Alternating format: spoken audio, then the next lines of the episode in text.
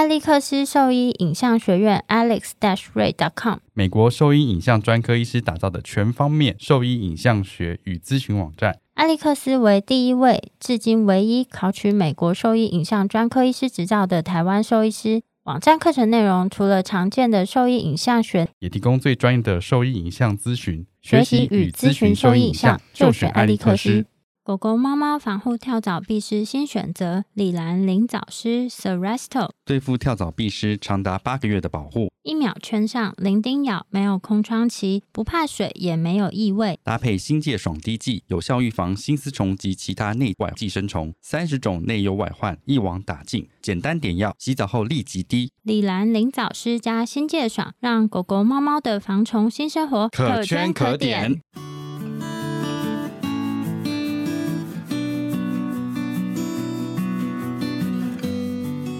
您现在收听的是 Wonder Vet Talk 超级好兽医的闲聊时间，我是兽医师萧慧珍，我是兽医师林哲宇 Steven，在这边我们会用轻松谈论的方式带给大家一些简单而正确的小动物相关资讯，也会和大家分享兽医师日常发生的有趣事情。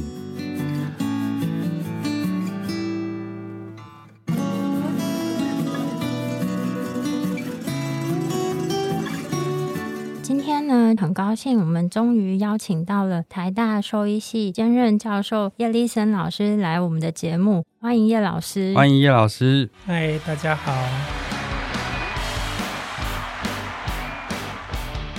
欢迎老师来跟我们聊天。啊，谢谢哲宇。那老师，你觉得这会跟台湾或是亚洲地区目前没有专科兽医师的制度会有关系吗？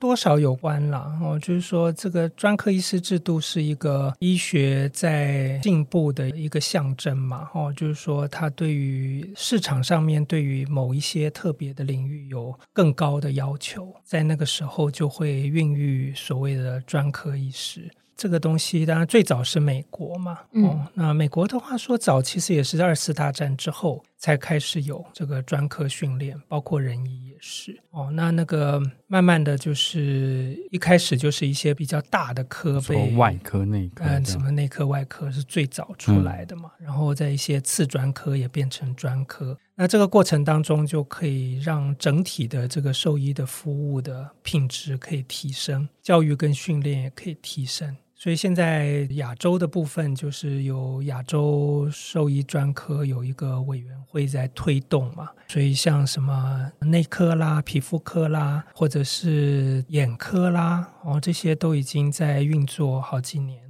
对，外科也在这几年也要慢慢开始哦，但建立专科其实是一个漫长的过程，因为每个，尤其是台湾是属于亚洲的专科嘛，那亚洲其实跟欧洲很像，就是不同的国家学制的不一样，有的时候语言也不一样哦。那怎么样能够定出一个一致的标准，让这个所谓的专科兽医师能够有一定以上的专业的处理疾病的能力，其实是非常考验社群的能力的。哦，所以这个会缓慢的在进展。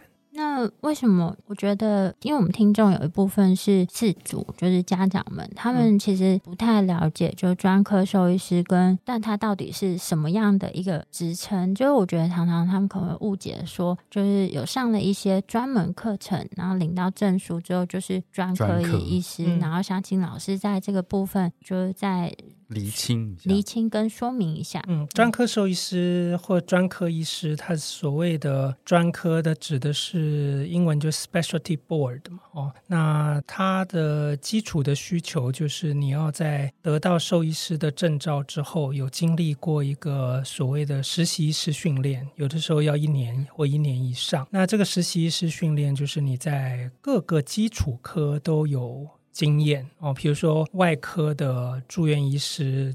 做这个专科训练之前，会要求你经历过实习医师，就是你要跑过内科、外科、病理科、影像科什么，你都要有一定的了解了之后，你或经验了之后，你才能够申请外科的住院医师。那外科住院医师要经过三年符合需求了之后，你才能够提出考试，考试通过了之后，才能够变成所谓的专科兽医师。其他的各科也都类似，只是就是他对于这个当中训练的年数的长。短不同而已。那所以这个部分就是呃，理论上一个比较良好的设计的一个专科训练，其实非常扎实。就是说，你要经营在这个领域要相当的时间，你有相当的病例数，你也有一定的研究的能力，有发表学术期刊，然后又通过考试，你才能够拿到所谓的专科执照。就听起来是非常困难。对，一般来讲是很困难哦。那跟这个相对的，就是对于某个专科有特别特殊兴趣的兽医师。那台湾大多都是这一种，因为我们没有专科训练嘛。台湾唯一的国家专科训练就是病理兽。兽医师有国家考试。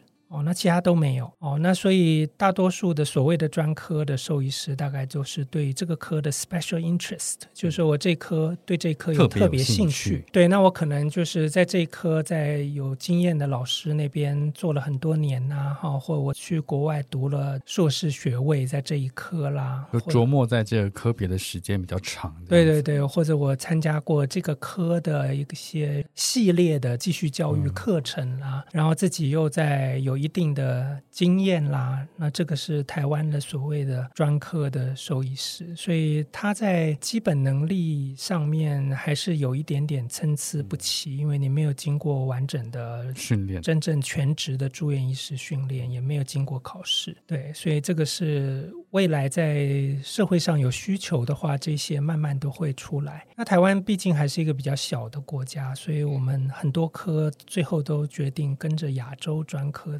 啊，就是你经历过亚洲专科的认证跟考试之后，拿到亚洲的专科医师资格。呃，来走这条路。那这个在过去十年，就是有一些科，像刚才谈到的，就是逐渐在出来。那对于大科来说，这个是最困难，因为小科可以用一些，比如说我在某一些资质的医院，或某一些设备，或某一些师资的医院待过，它可以好几个经验凑成一个可以去参加考试的一个经历。哦、但对大科来说，就像内科跟外科，它就实打实的，就是要求你要有在教学。学医院经历过住院医师训练，那这个就是被迫未来在台湾的兽医学校就要做好这种符合亚洲专科需求的住院医师训练。那训练完了之后，才能够参加亚洲的考试。考试，嗯，对，这个对于这些大科来说是非常大的挑战，因为一个就是你符合这些标准的兽医学校，也要有这个意愿来帮现有的住院医师制度做调整，嗯、来符合所谓的亚。洲专科，那亚洲专科的一般来说，对于住院医师的训练的要求是，有的是要希望尽量符合美国住院医师训练，有的是尽量符合欧洲的住院医师训练。那无论如何，都希望能够跟他们有类似的这个训练跟能力，再来参加考试。听起来超级困难的，就是光整合这一步就超难的。对，就个人来说，你还不如就辛苦几年，跑去欧洲或美国去走这一条路，嗯、要不然要等这个建立起来，亚洲真正的建立到非常成熟，其实才需要一段时间。已经有的东西就赶快过去。对啊，就就个人来说是这样，嗯、呃，但就这个国家的制度来说，还是非常期许我们台湾的兽医学校慢慢能够都能够训练上面符合世界的标准。那想请老师再跟我们说一下，就是其实我们刚才提到关于这些继续教育课程啊，还有专科医师跟对这个领域有专门兴趣的医师这样一些差别嘛。那我觉得有时候我们在上了一些课程或什么之后，可能就会有些医师他可能就是真的想要去尝试进行看这样子的医疗。想请老师跟我们聊聊关于医疗伦理，就是它的中心思想是什么，以及我们在做这个医疗的时候要怎么样去。去避免所谓的专业的诱惑，这样子，这个很很纵观，很纵观的。对呀、啊，这个跟每个人的素养有关系了。嗯、哦，就是所谓的 responsible treatment。哦，就是说你给这个病患提供的治疗要非常负责任啊、那这个所谓的负责任，每个人道德画这个线就都不一样。那也的确有很多这个继续教育的课程是你学了以后立刻可以应用的哈、哦，尤其是一些呃药物的组合啦啊、哦，或者是这个诊断的方式啦哦，就是。呃，比较内科领域的很多就是非常实用嘛，哈，那你学了立刻就可以用。呃，外科领域的就比较困难，就是说你你要有累积一定的这个技术，然后才能够慢慢的成功率才能够提升。哦，那这个。在医院里面如果没有几位比较资深的医生互相来协助，那要发展一个新的知识或技术，其实是有一定的困难，最终就有可能就是在这个当中会经历一段时间。这个治疗的效果不如预期。对饲主来说，我觉得这个部分需要饲主有认知，就是说我们兽医的训练跟服务跟人医真的非常不一样。很多人认为一样，其实非常不一样，就很容易被借鉴。对哦，因为我们整个养成的方式都不一样哦，那大家的经验值也不一样哦，所以有的时候饲主对于兽医师的能力期望过高，其实兽医师很多时候都在不同的状况都需要。摸索。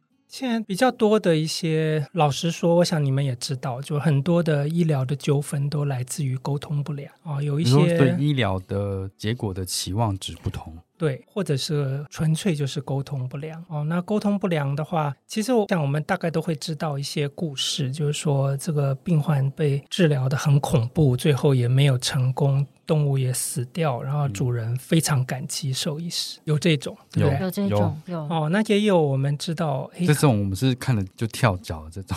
对对，这个也不好跟事主讲。嗯、那也有的是，其实没有什么大不了的事情，就闹得非常大哦。那这个就是沟通上面有问题哦。那有的时候是兽医师的操作不符合我们一般的了解跟期待了。那这个在过去更常见，现在因为有这个继续教育，然后大家的沟通也比较多。所以这些非常奇怪的这个治疗的程序就相对没有那么常见了。不过偶尔还是会发现，从这个一般的诊所到教学医院都还是会有。不过就是说，你会发现有很多时候主人非常在乎的点还是兽医师的态度哦。就是说，呃，我不知道为什么兽医师冷漠，应该是有人教吧？哈，就是说你不能够道歉哦，呃，不能够表示就是说对主人有。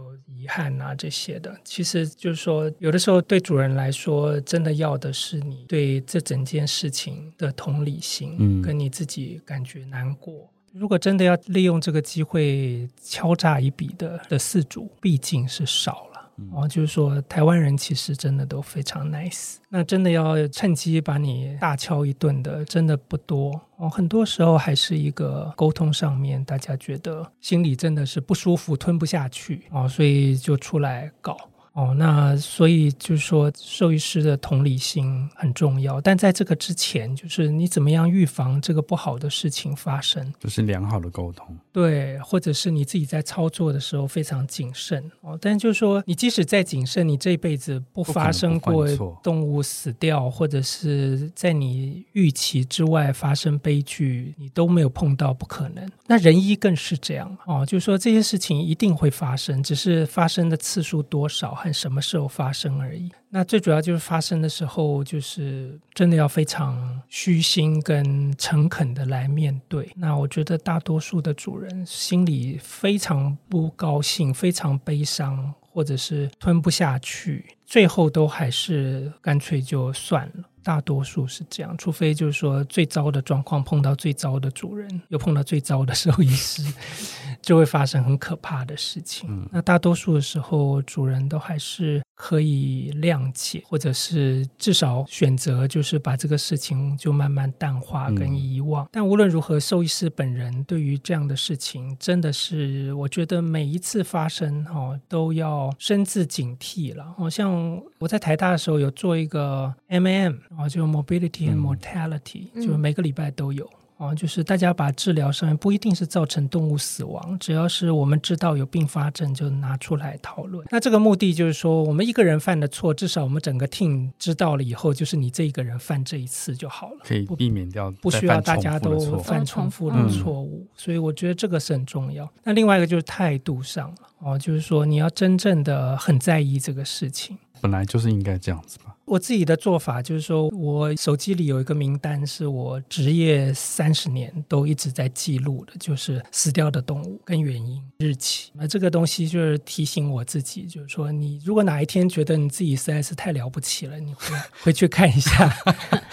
对对，真的是没有什么好了不起。你一千多只这样子。哎，你你不要乱讲，不要捏造。对，因为有这个记录的话，你自己会有一个无形之中的压力。嗯，会警惕。就是说，你每件事情基本上随时都小心的情况还是会发生，但是能够的话，把这些事情发生的几率降到最低，因为你每发生一次都是悲剧啊。那现在这个动物跟主人，有的时候主人你可能把狗提进来，然后死掉，它就走了。也有这样的哦，有的再也走不出去，自己的情绪的也有哦，所以就是说，真的要发生，一定要把这个几率降到最低，因为你万一碰到这样子，就是对于主人或他的家庭非常大的伤害。也就是说，我也跟年轻的医生讲，这个动物要死可以，但是它不能够在我不知道它要死，它才它死掉哦，就是你知道它已经非常严重，我有预期，主人有预期，这个可以哦，但是你轻描淡写。哦，主人以为这个进去之后就小事，然后你跟他说死掉，我觉得这个是非常难以接受的。其实我们之前也常常在聊到，就是其实就是要诚实面对自己做的，不管是什么样的处置，然后如果真的犯错了，就是要警惕，然后再检讨，避免以后再犯同样的错误。然后刚刚老师也提到一点，就是其实纵然老师现在在兽医圈已经站到这么高的位置，就是站得越高，反而态度上是越谦卑的。像我们常常在 LVE 的课程里面，讲师们都已经是很厉害的，就是骨外科医师，但是就是他们都会提出他们。曾经做失败的病例，然后拿出来跟我们分享讨论，然后就是希望透过这样的讨论，让我们未来可以避免再犯同样的错误，然后或是再更注意。嗯，就是我们这行其实没有什么所谓的高的位置啦，嗯、就是说这个我们这行没有进步就是落伍嘛。哦，所以就是说，像我现在一天到晚也跟学生问什么内科的内分泌的哦，什么微创啊，什么都会要问。那现在大家年纪比我大的也很少啦，都是一定是问学生或者是学弟妹。那他们只要这个地方专门。我就要跟他学习，所以没有什么在这一届地位很高的这回事了。因为我觉得知道老师有这样子的一个 list，我会觉得更钦佩。原因就是不是每个人都有自省的能力。我觉得有这样子的想法，其实是最不容易的。就像刚才也提到，就是像在课程上，有的老师就会秀他的。并发症的病例啊，嗯、我觉得这个是真的非常重要。我觉得那才是最珍贵的一个部分。对，就是说你不是去每天秀你成功的病例，嗯、而是你要跟大家分享你失败的病例。嗯、啊，这真的非常珍贵。第一个就表示你对你的专业的诚实，第二个就是你希望大家都能够学习到，因为这个是课本学不到的，并发症是学不到的、嗯、啊。所以你听并发症的病例，其实收获就更多。在 AO 的课程里面，我觉得这个很重要。哦那这边也想要就跟大家宣传分享一下，其实刚今天提到这么多内容，针对兽医师来讲，其实在做任何的医疗啊、基础啊、诊断等等才是。最重要的。那在外科手术部分，然后如果说对于就是骨外科是比较有兴趣的话，在毕业之后想要针对这个部分再有更多的学习，其实 AOVET 的课程是一个蛮好的学习途径跟管道。然后想请老师再介绍一下关于 AOVET 的课程设计，还有就是内容这样子。AO 是一个国际组织啦，哦，它最早是在瑞士建立的哦，那现在有。AO 的分支包括 AO 的 Trauma，就是人医的创伤骨科哦；AO 的 Spine，人医的脊椎；然后 AO 的 CMF，就是头颅颜面外科；然后还有兽医。它最主要就是一个教学机构，就是每年提供各种各样的课程给大家来参加。那 AOVET 就是主要是兽医骨科的课程。那我个人觉得这个课程大概是我有史以来碰到过最好的继续教育课程哦，因为大家如果曾经经历过这个课程，就会知道这个课程背后是有非常非常多的准备的，包括从人医那边来的观念，包括新的知识跟技术。尤其我最最推荐的就是 AO 兽医骨科的基础课程。哦，那真的是在学校的外科的上课也没有办法提供这么完整的基础的观念的训练。这个课程通常大概是三天到三天半的时间。那现在台湾大概就是每一年都会有，可能是连续两年的基础课程跟一年的进阶课程，或者是所谓的 Master Course，就是根据这个比较一些专业的技术开的课程。那这个课在台湾的话，大概有一半是用中文，因为有一些台湾的讲师或者是旅居国外的台湾讲师都可以用中文。那如果到国外去参加，都是纯英文的课程。嗯、但也有人会直接去每年的年底去瑞士的 Davos 去参加所谓的 AO 的大拜拜，那就是各个 AO 领域一起在那边开年度的会议，然后也有开这个课程。那就可以同时领略这个瑞士的冬季风光，跟看一看各科他们的进展的状况，嗯、我觉得也是一个很好的体验，这样子。而且我最近老师就说过，那个 Principle 的课程，嗯，就是你今年上过，或是好几年前上过，后续还是很值得在几年之后再上一次。哦，我大概上了二十几次吧，嗯，因为有的时候要当讲师嘛，所以真的每次不同的老师上课都，都有不同的，都学到新东西，嗯、真的超有趣的。然后还有一个就是 AO 的 Fellowship，就是说他提供这个。每个地方的年轻的兽医师到比较有经验的 AO 的讲师的医院接受短期的体验跟训练，那这个会真有参加过，嗯，对，觉得这些都是非常好的机会。我觉得，如果兽医系的学生刚毕业，对未来还不确定自己想要往哪一个方向进展的话，我觉得 Principle 课程也是蛮适合的，因为它其实就针对于骨科或是很多解剖构造等等一些疾病的知识，它给你一个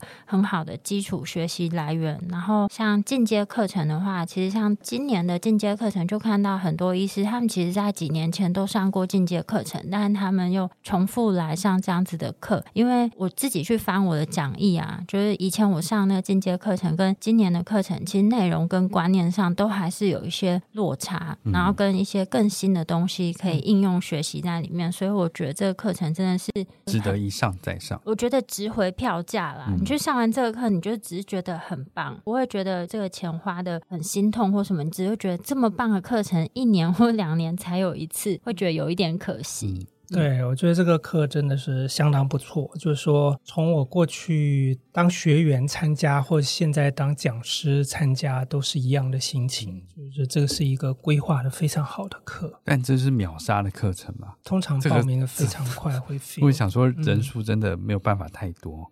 对啊，因为他有实做，很多时候就是要报的时候已经全部额满。对，尤其是过去三年疫情，我们大概只有在去年办过一次被阉割的课程，就只剩下二十四个位置。对，所以这个真的是对于有需求的医生是一个很难得的机会了。但是还是有不少的人直接去国外参加，因为顺便旅游一下也不错，充电一下，休息一下。那台湾的兽医师语言的能力都非常 OK，所以他们到国外参加。也是很好。我记得以前我为了抢这个 LVAD 的课程，在我之前就讲过，就是我是一收到 TCVS 半夜寄来的信，然后那时候刚洗完澡，头发都还是湿的，我就立刻冲出门去转账汇款。我还不是抢到第一个名额，太夸张，真的啊！他真的隔天我睡醒的时候，他说报名已额满，还好我第一时间就冲出门。真的，你看抢课抢成这样是认真的，没有夸大。现在如果怕抢不到课程的医师啊，或者同学，其实，在 L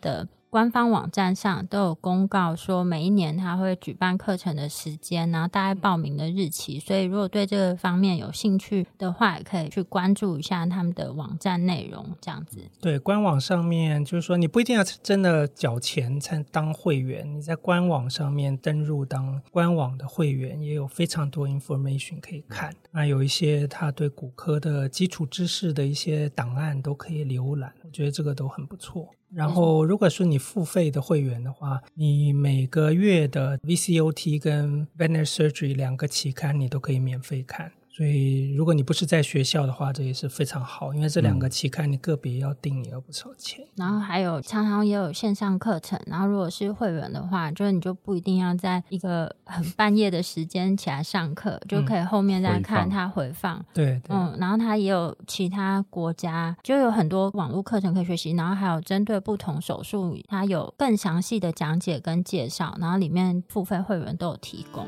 嗯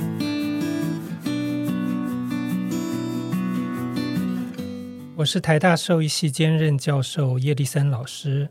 您现在收听的是 Wonder Vet Talk，超级好兽医的闲聊时间，最专业的小动物知识 Podcast 频道。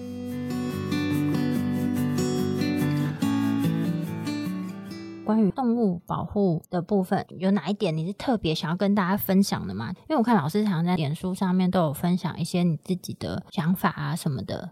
对，就台湾是一个很特别的地方啊。哦，就是说我们差不多二十年前动物保护法立法之后，这个始终保持在我们台湾非常有活力的一个法律，就是说它一两年一定会修法一次。嗯，哦，那很多那，那很短呢，很多法律哦，躺了几十年。讨不到修法一次，嗯，嗯，就是说很多民众有希望能够修都修不了，但动保法真的活力满满。哦，就是说一直会有动物保护的团体啊，这些能够跟这个呃民意代表啊，哦提出一些方案，希望能够修法，就是修各种各样社会上看得到的这些动物的状况，希望把它能够放在法律里面。那这个动保法当初最早设立的时候，政府希望能够达到的目的就是解决流浪狗的问题哦。但这个动保法里面，其实我们当初偷渡进去很多重要的概念，一个就是经济动物，经济动物的屠宰、跟饲养、跟运输，还有实验动物。还有表演用的动物哦，那这些都是相对台湾比较先进的一些动物的观念，我们都放在台湾的动保法的法条里面。那现在经过了那么多年，修法了这么多次，唯一没有妥善能解决的还是流浪动物。啊，所以初衷 绕了一大圈。对，所以这个流浪动物对台湾真的是长期的痛啊！哦，嗯、那最主要的原因就是台湾一直都想走自己的路。台湾有很多时候，我们的政府机关也好，或者是我们民选的县市长也好，都没有办法体会，就是妥善的动物的主人的责任感，其实是需要一套非常好的法律制度来做严格的限制的。所以，如果一般的饲主没有办法建立很好的责任感的话，流浪动物就会一直被产生。那产生了之后呢，这个抓动物去做 TNR 的人啦，或者是养动物的爱心妈妈啦，后或者是这些流浪动物衍生的二次性的社会问题，像是野生动物的他们跟流浪动物之间的冲突啦。那这些就不会停止哦，也就是说，这一切都在有责任感的四主上面哦。那这个是偏偏就是我们各个县市最没有办法去规范妥善规范跟执行的，因为这个其实需要很多的人力。然后你正视这个问题，那每个县市长在选上了之后，他未来的任期之中，要看到流浪动物这个问题或者饲主的责任的问题得到一定程度的解决，他需要很多的人力跟物力跟钱。那所以你可以想象，在他有限的任期之内，这绝对不会排在优先的方案里面。嗯，所以大家就拖拖拖，这很容易二十年就拖过去了。那一般的民众看到，就是在收容所里面动物的可怜啦，哦，安乐死的可怜啦，哦，所以才会有十二夜，才会有后来的林安乐。哦，这些这个这些政策，嗯、那这些政策其实都没有从根源上解决问题，而是消足适履。就是说，这个说头痛医头，脚痛医脚，这样子。对，就是说，你看起来在字面上我们不再安乐了，嗯、但是后续的问题就是动物在收容所里面关到死哦，然后你在它的上游的来源又没有加以很好的规范，所以继续产生出来。在街上的这些动物也继续要繁殖下一代，所以又有很多民间的团体得要去帮这些动物帮它收容啊，或者是帮它做 TN 啊，那这些又会对其他的人或者是动物或者是环境又造成别种别样的这个冲击，所以这个老百姓就是因为这些事情吵成一团。哦。其实最主要的原因就很简单。哦，但是很简单归很简单，没有人要去解决，它就是永远是个问题。这个是现在这个流浪动物问题最大的痛啊。老师，那你觉得啊？因为政策的问题，我们理解，但我们身为一般民众，好像没有什么真的能够呃有太多能做的事。那如果你觉得，假设其实心中都有个爱爸爱妈魂啦，就是我觉得很多兽医师也是，那或者是一般的家长，他们也是，他们就舍不得这些动物受苦，或是舍不得看它在外面流浪等等之类。那老师，你觉得以这样子的情况下，我们怎么样去等于是担任一个爱爸爱妈角色？但是我们怎么样去做这个行为，会是比较合适跟妥当的？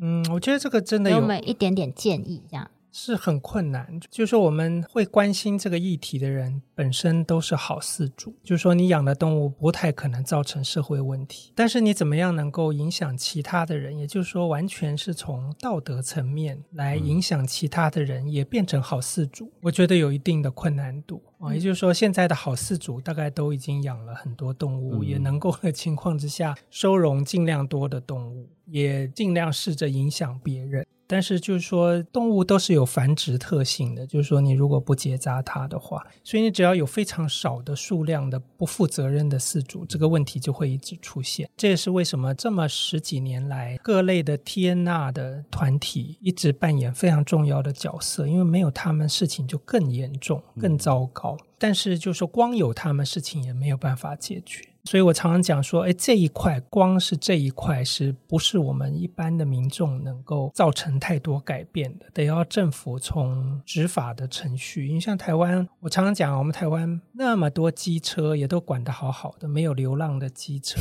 嘛。哦，因为监理处就会把每个都把它立案啦，每个都有牌照啦什么的，该缴的税来缴啦。所以你不太可能有这种没牌的在到处乱跑或数量很多哦，所以你就可以。知道，就是说动物的问题，你如果说把它的登记啊、晶片啊这些，还有这个绝育啊，好好的落实的话，这个问题几年之后一定可以改善哦。但你就是要一个基础的这个人力，把这个问题落实，让你在这个县、这个市，你根本没有不去登记的空间。但是这个当中有一个非常 tricky 的地方，就是说。哎，我们一方面又希望大家尽量多的收容流浪动物哦，让它能够当成家里的宠物哦。但你这个部分的法律弄得太严的话，人们就不太会愿意去新养动物。哦，所以这个当中就会有冲突，有点冲突啊。但就是说你在执法的过程当中，法律面来讲，如果非常严格的往下走，这一点一定会做好。但这个当中你要承受产生的风险，因为有你有时候把法律弄得严格了，有的人动物就丢出去了。啊，你也会有一批是又在路上啊，什么需要解决的动物。呃，我们都知道这样做是可行，一定会成功。在这当中产生的副作用，就要这个社会就要能够吸收。但这就是一个震荡期，对，所以一定要经过这段期间，它才会走向一个比较好的方向，对对对对，慢慢修正。但是如果你没有把握要把它做下去。你就是凭空造成震荡期，一直震荡，对，一直震荡。哎，你今天说我要 我要做了，然后大家开始丢，嗯，然后你过几年又不管，那我们先不要做好了，然后又回到那样，就是，然后再震荡。政策的不连续，对，对，对，对，所以现在如果政府没有准备好好好的做，宁可他不要，先不要动，对，先不要动，我也是同意，因为你要有决心把这个问题解决才来做。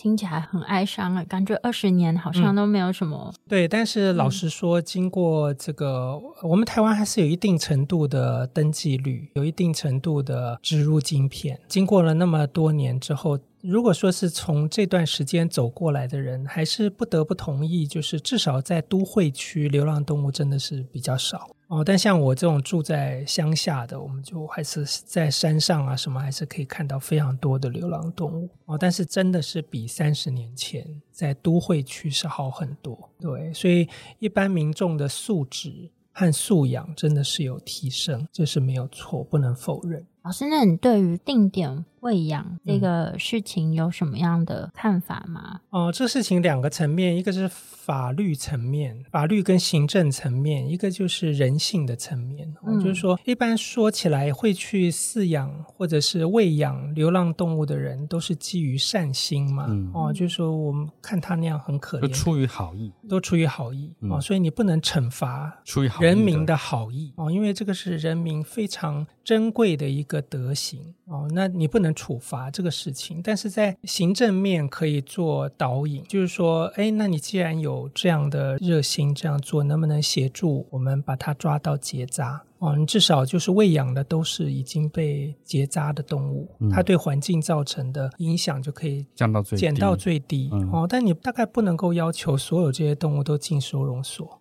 因为收容所早就满了。所以你如果要预防这些动物去伤害野生动物，就是把这些动物喂饱嘛。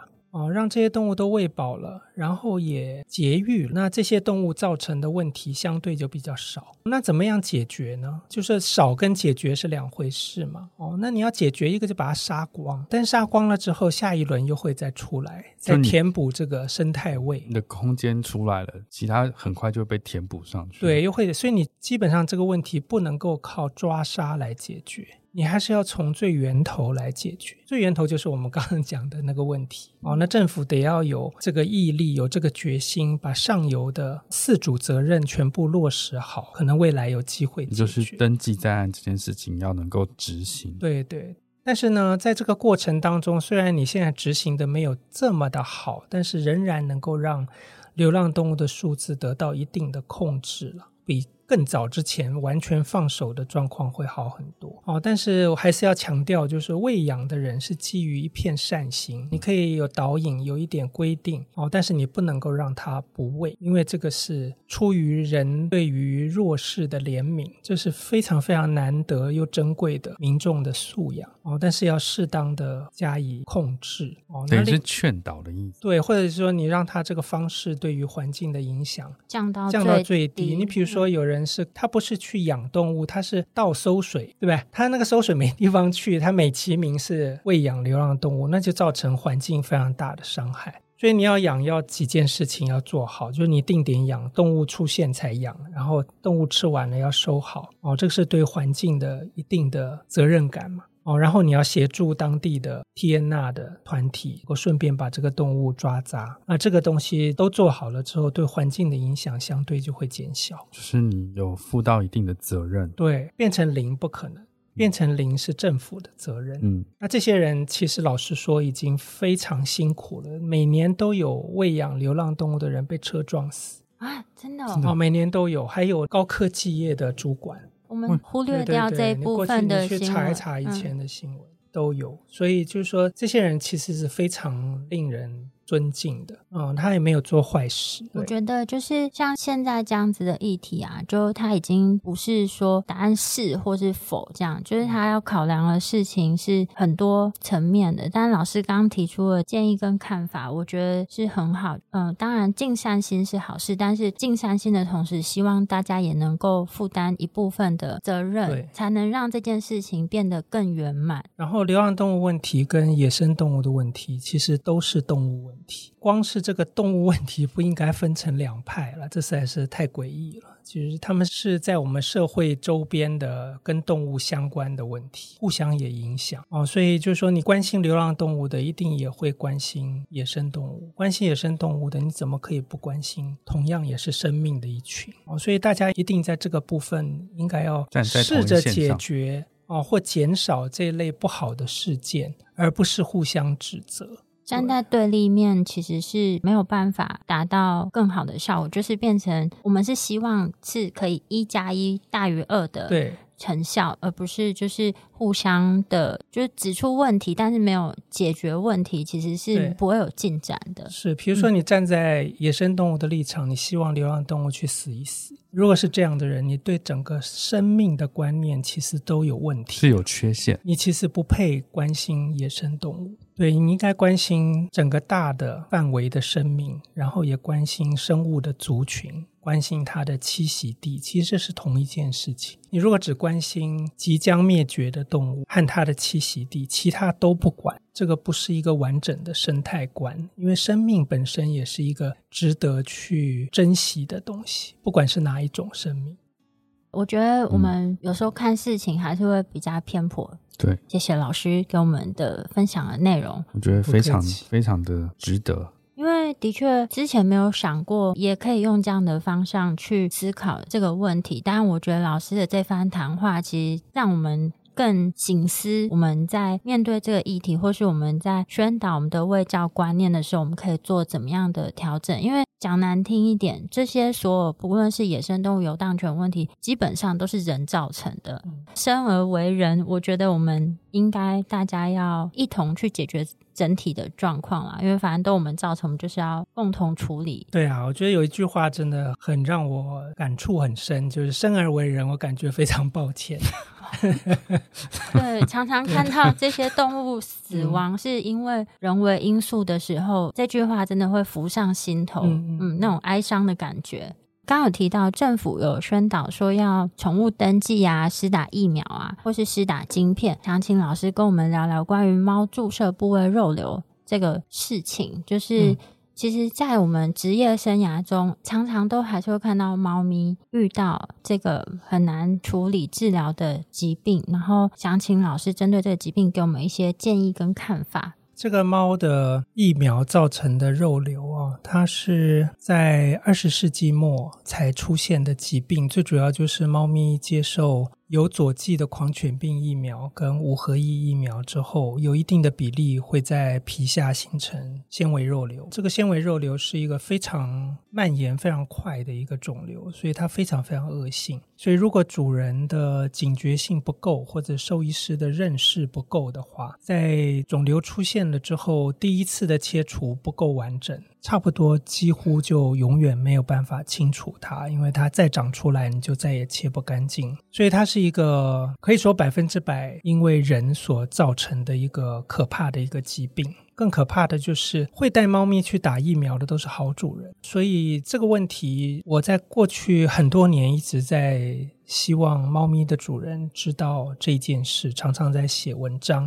但是在刚开始的时候，这件事情是属于大众应该要知道的一些知识。但是后来，就是我们台湾规定猫咪一定要打狂犬病疫苗之后，这个就变成除了大家一定要知道的知识以外，变成一个政府的责任，要正视这一件事情。因为你是规定动物一定要打疫苗，动物如果打有佐剂的疫苗之后，它有一定的比例会变成恶性肿瘤。那你试想这件事情，如果是发生在小 baby 身上，整个社会会怎么面对这个问题？怎么会面对政府的这个政策？我们希望政府在这个方面能够正视它。就是说，你一旦规定猫咪一定要打狂犬病疫苗，你就要对这个狂犬病疫苗的安全性有所保证哦。所以现在至少有两个牌子都是无佐剂的疫苗。哦，当然，就无佐剂疫苗是不是百分之百安全，还需要更多的科学研究。哦，但无论如何，你如果说是要求猫一定要打狂犬病疫苗的话，我觉得政府的补助的范围也应该要包括这些无佐剂疫苗，因为这些无佐剂疫苗并不便宜。这个部分就是除了一般的猫咪的饲主要知道这个风险之外，啊，我们也希望政府能够正视这个问题，对于猫咪施打无佐剂疫苗的成本，能够给民众一些补助。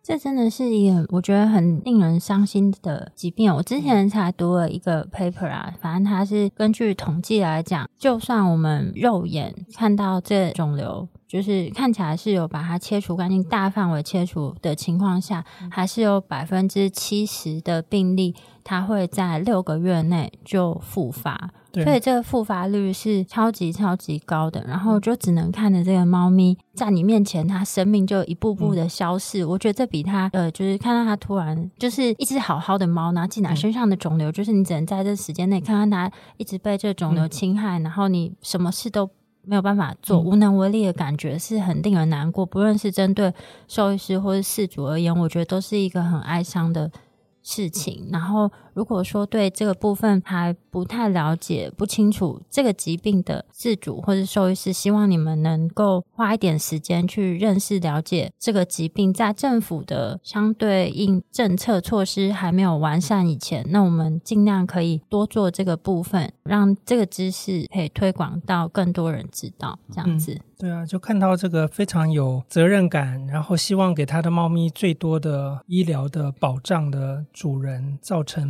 猫咪最后背着这个肿瘤慢慢死去的过程，其实是非常可怕的经验。嗯，然后对于医生或对于主人来说都是这样。很像好心却是害了他的感觉。然后这个事情背后还有这些疫苗的厂商试图影响 paper 这些科学期刊发表这个疾病，误导民众，还有很多很多。其实我们在研究的时候才会发现有这些印记。哦，就是说这个肿瘤刚出来叫做疫苗相关肉，然后后来在两千年初的头几年，慢慢的被变成注射相关肉、注射部位肉。就是哎，不管你打什么都这样子。对对对，所以我们那个时候做了一些研究，发现哎，有一个背后的几股力量，试图把这个病的名称慢慢。把那个病毒这个字拿掉啊，对不起，疫苗这个字拿掉了。对，这个过程真的是还蛮可怕的。我觉得这个他们做疫苗的这些大公司。其实知道这个事情，嗯，但他们生产的疫苗仍然在卖，然后还试图掩盖这件事，对，然后还把这个名字改掉，我觉得这是非常可怕的事情。这同样的事情如果发生在人类的小孩的话，这些公司大概都被告到倒闭了，但他们竟然能够在动物用的药品继续这样呼风唤雨，我觉得实在是蛮可怕的。这些都是来自于先进国家的大药厂。诶，老师，请问您有跟国外的兽医师聊过关于这疫苗相关肿瘤的他们的想法吗？就是他们如果在没有提供无佐剂疫苗的国家的兽医师，他们对于这个的想法是大概怎么样的？嗯，一来就是说由政府。规定一定猫咪要打这个疫苗的国家跟地区不是很多哦，嗯，所以基本上在国外也有看到这个病例，但是不像我们台湾在过去几年看到那么多哦，这跟政府有关系，政策，这个政策，对。那美国一开始发现这个也是当地的一个城市，它规定一定要打疫苗，哦，它才被发现这个病。那这个突然的病例就多很多。对对对对，那这个病在一开始就是第一篇文章就发表在 AVMA。一个 letter 这个期刊的一个通讯上面，嗯啊，最早被发现。那我们做完这个研究，也同样投在同一个期刊的同一个 letter 里面。对，就是那时候我投稿的时候写的非常生气，这样，然后投进去两周内就接受了，嗯，但是他把我改的非常非常的温和，温和。非常可悲，嗯，因为毕竟那些 editor 他们可能还是 还是要靠一些厂商，对这个阴谋论大概就没办法 在上面出现，对对，对，不能你不能在里面用到什么 conspiracy 啊，什么有的没的的用词，这可能都会说，哎，请您修改删除。他他亲自帮我改，对他非常客气这样。哦，通常他们不是都会划线，他亲自帮您改的温和。了解。老师，我可以再问一下，就你对于过度医疗的这个想法？就是什么样的情况你会认为是过度医疗这件事情？对，这个其实这个线很难画了哦。嗯、就是说，这很多是来自于饲主的需求哦。就是说，他希望能够帮他的宝贝做得越多越好。就兽医师的立场，有很多人就说：“哦，那你希望做多，那我们尽量做吧。”所以我也想说，我们的立场不是应该要提供专业的意见给他，让他知道说这么做是。太多了，对的，对。但是就是说，你如果像是台湾的健保，你如果做过度医疗，你立马就被踢出来。被核删领不到钱，对，还有那个电脑程序，或者是人工会会批你的整个诊治过程是不是符合符合医疗常规这样？对对对，因为这个东西是由政府在付大多数的钱，那所以它对于成本非常重要重视。兽医的部分，这个完全是一个空白领域哦，所以就是说什么样的治疗是刚刚好，什么治疗是 over，什么是 under，其实没有定论，每个人都可以有自己的解释哦。你比如说我每个动物，我干脆。可以抓去做 CT，对不对？就不用照 X 光了，都照 CT。为什么呢？因为你 X 光可能会忽略一些事情啊。哦。那所以你如果这样做，算不算过度医疗？我就是觉得这件事情很难定义的原因，就是你照 CT 没有不对，但是有需要做到这样子吗？嗯，所以这个东西就变成一个行销策略哦，就是有的时候由兽医师发起的，就是说我希望能够这个过程当中收越多的费用越好，然后同时也保障这个动物不要有我什么东西没有看出来的问题，嗯、有的是饲主要求的。哦，就说，哎，医生，你帮我这个尽量做，希望这个我的宝贝得到最好的治疗。这个当中就变成非常难以厘清什么是刚刚好，什么是过度啊。只有极端的例子可以被认为是是过度医疗。所以就等于说，现在看病，无论是兽医师或主人，都会有这个感觉，就是说我找医生是找一个我有缘分的医生。嗯，啊，就是他的逻辑跟我的逻辑差不多，可以沟通的感觉。对，那我的能力也符合他在经济上的要求，哦，那这样就可以 match 在一起。所以我觉得这个部分在台湾有一定的困难度，因为这个东西就是两个，一个就在制度面，一个就是道德面。那现在我们两个都没有要求的话，医疗的方式跟层次就会五花八门。可那这个是不是有讲到说教学医院的某些程序是可以被借鉴的？嗯、就例如说我们在做髋关节脱臼这件事情。嗯我 X 光就看得到了，但是他被抓去扫 CT 这件事情就可以被定义成 你笑笑屁啊？没有，因为我就怎么听几次，我就觉得这件事情很荒谬啊，真的很荒谬。就是 X 光就看到了，或者是触诊已经大概有有底了，嗯，X 光就可以确认的事情，嗯，但他被抓去扫 CT，嗯嗯，这样会不会被定义成过度医疗？这如果在健保一定会过 定义为过度。就被核删掉了，对，啊、对不对？是，绝对就核删。还会扣到医生的钱，我跟你讲，所以 医师他们会特别小心谨慎的去开立这个检查的项目。所以我才说，那这样子是不是可以从 教学体系里面去稍微给大家一点概念，这样子？比较不会是自由行政的感觉，至少有一个好像有一个标准在那里。对对，其实课本上都有 SOP，对不对？对。可是这个课本就是医生知道，但是主人不会知道。对啊，对啊，对啊。所以这个东西我觉得是是很困难，而且就是说你在医疗进步的过程当中，标准程序会一直改变。嗯就是你过去认为对的，会变成错的。对对对。就比如说拿一个切胆来说，最早就是说，呃，没有问题，不要切。后来变成啊，有一点点问题，要早期切。后来发现很多并发症，就说没有问题就不要切。哦，那你从任何一边得到的讯息的时候，就可能会被四主。认为你是哎，你怎么都不知道，已经变成这样子了。嗯嗯。对，那其实他搞不好超前啊，所以这个东西就变成非常难说，因为这个标准一直在改变。但四主怎么样会知道？当然，这个就是像 FB 啊这些媒体，有的时候还蛮重要的地方哦，就是它可以有好处也有坏处。那好处就是它放上去，有些人说哦，这个搞太大了吧？有的人会 comment，甚至有的兽医师就会上来讲哦，但是也有可能在上面。传递了很多很多不正确的讯息，那这就是刚刚老师问我们为什么要做这个啊？对啊，我现在也知道了，就是希望能够、嗯、这个其实有帮助，尽量要把我们认为至少在我们现在我们认为比较正确的一些资讯。教给大家，所以我在想说，就是人，我们身为人，当一个病人的时候，真的比较轻松啊，因为健保帮我们做了把关。但是我是当一个饲主的时候，还真的是很辛苦，我还要查很多资料，要看这个看那个，问东问西，我才知道我这个宝贝受到的治疗是对还是错，是 over 还是 under 啊，搞不好还真的很辛苦，搞不好还搞不清楚。对，嗯，对。所以我们做这个的目的，除了我们自己熟知的领域以外，我们就邀请各各。科的医师来讲，比如说各种常见疾病啊的诊断啊、治疗的流程，然后就让大家有一个概念，说这样子的疾病它应该是怎么样被处置的。对，嗯，就给他们一个不同的讯息管道。这样子，欢迎老师之后有机会再来聊聊天呢。对啊。哦、不给你压力，这这句我们可以剪掉。